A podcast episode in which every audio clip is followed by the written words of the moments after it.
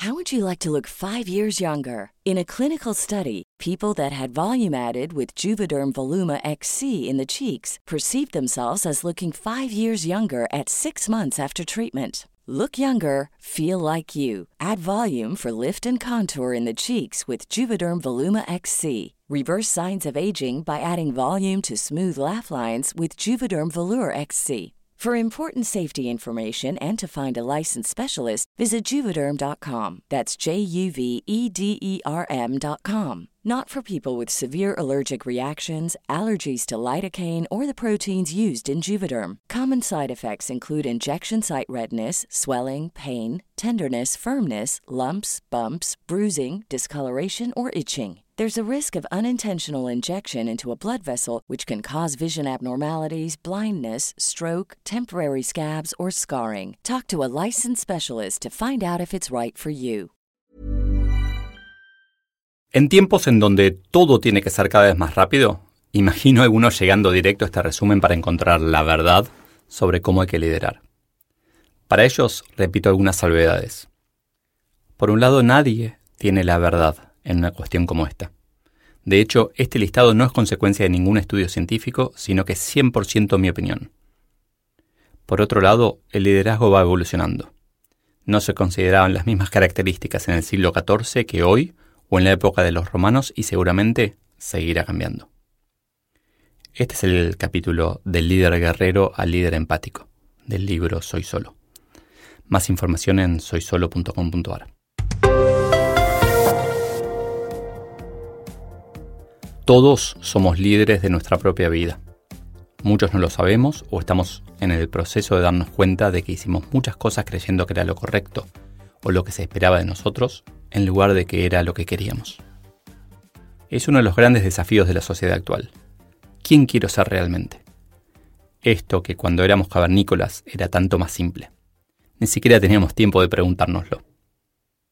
¿Cavernícola? Sí, es un ejercicio que suelo hacer. Para saber si algo es natural del ser humano o creado por la sociedad, me pregunto, ¿qué haría un cavernícola al respecto? Así diferencio lo cultural, lo que se creó después y que tal vez se puede descrear, para simplificar. Por ejemplo, cuando escribo sobre consumo, pienso que un cavernícola no acumulaba, no tenía cosas por si acaso o por estatus. O si hablamos de oratoria, un cavernícola no tenía vergüenza de hablar en público. Si quería decir algo, lo hacía. Ergo, la acumulación y la vergüenza son, desde mi punto de vista, creadas por la sociedad, pero no inherentes al humano. Tal vez esta es mi alegoría de la caverna, bastante más simple que la de Platón. Pregunta frecuente sobre liderar. ¿Vale la pena liderar? Es mucho esfuerzo, por lo que si uno no está convencido, sugiero no buscar ese objetivo. De todas maneras, perseguir estas características nos hará mejor persona por lo que yo trato de practicarlas. ¿Sirve el camino? Sí, es para mí el mismo camino que para ser feliz, en donde el liderado es uno mismo. ¿Puedo convertir a mi jefe en líder? No. Tiene que surgir desde dentro para ser sostenible. Enfócate en vos mismo en vez de criticar o tratar de cambiar a otros. Lidera con el ejemplo. Seguro el mundo va a ser mejor. Tal vez te copien. ¿Puedo convertir a un reporte mío en líder? No. Un líder desarrolla líderes, les muestra el camino, les cuenta los obstáculos y los ayuda a superarlos. No los convierte. Les da razones para hacerlo y acompaña la transformación. ¿Liderar me hará millonario? Si medís la riqueza en alguna moneda, puede pasar, aunque no es garantía. Si ese es tu único objetivo, terminarás sacrificando otros valores por ganar dinero. ¿Sirve forzar esas conductas, hacerlas pensadas cuando no nos salen naturales? Claro, no nacemos líderes. Si queremos liderar a otros, tenemos que esforzarnos, practicar y aprender constantemente. El día a día del líder. El trabajo de un líder, en mi visión, es simple. Son solo cuatro tareas. La primera es definir una visión, algo que va a hacer del mundo un lugar mejor, recordando que todos queremos ser parte de algo mayor. La segunda definir los valores. ¿Cómo vamos a lograr esa visión? La tercera es elegir al equipo para perseguir esa visión. Y la cuarta, remover obstáculos. Recuerdo una vez que alguien me dijo, pero ¿cómo voy a molestar al gerente general con esto? Lo tengo que saber hacer. Y le respondí, no molesta al gerente general, le da razón de ser. Traté de encontrar los rasgos perennes que se mantendrán hacia adelante, aunque sé que no lo logré perfectamente. 1. Humildad. Imprescindible para poder aprender. Una respuesta típica de un buen líder que muestra este rasgo es, no sé, pero lo puedo averiguar. El cambio exponencial debe ser acompañado por un incremento de la humildad. 2. Generosidad. El buen líder busca un objetivo que es bueno para otros, no para sí. Disfruta genuinamente con el éxito de los demás, tal vez por egoísmo de largo plazo. Si la otra persona tiene éxito, indirectamente será bueno para mí. Pero es honesto en este disfrute. Para que los otros tengan éxito, toma pocas decisiones, delegándolas y aceptando que serán diferentes. Así formará el equipo y lo hará más potente, incluso sin él. Conductas típicas pueden ser ofrecer la oportunidad a otros de mostrar los éxitos del equipo o la frase ¿qué aprendimos de este error? 3. Entusiasmo determinado. Sabe a dónde quiere ir, aunque no sepa cómo llegar, y contagia las ganas de emprender ese camino. Tiene una visión en donde algo será mejor. 4. Comunicación.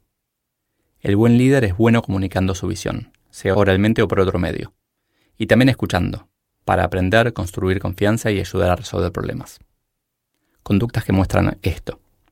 Deja a otros terminar sus ideas con paciencia, hace preguntas para entender mejor y expresa sus planes de una manera en que los demás los entienden sin perder el interés.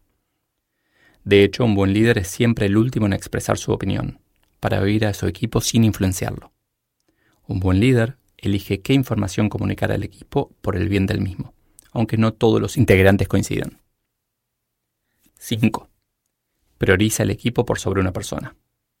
Sabe que todos juntos son mucho más poderosos, por lo que cuando no puede hacer más por lograr que un miembro del equipo agregue valor, lo quita del equipo, aun cuando sea el mismo.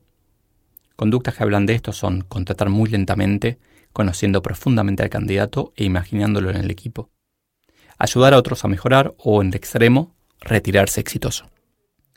6. Es íntegro. Construye confianza a medida que hace promesas y las va cumpliendo, o avisa cuando no puede cumplirlas y ofrece reparaciones.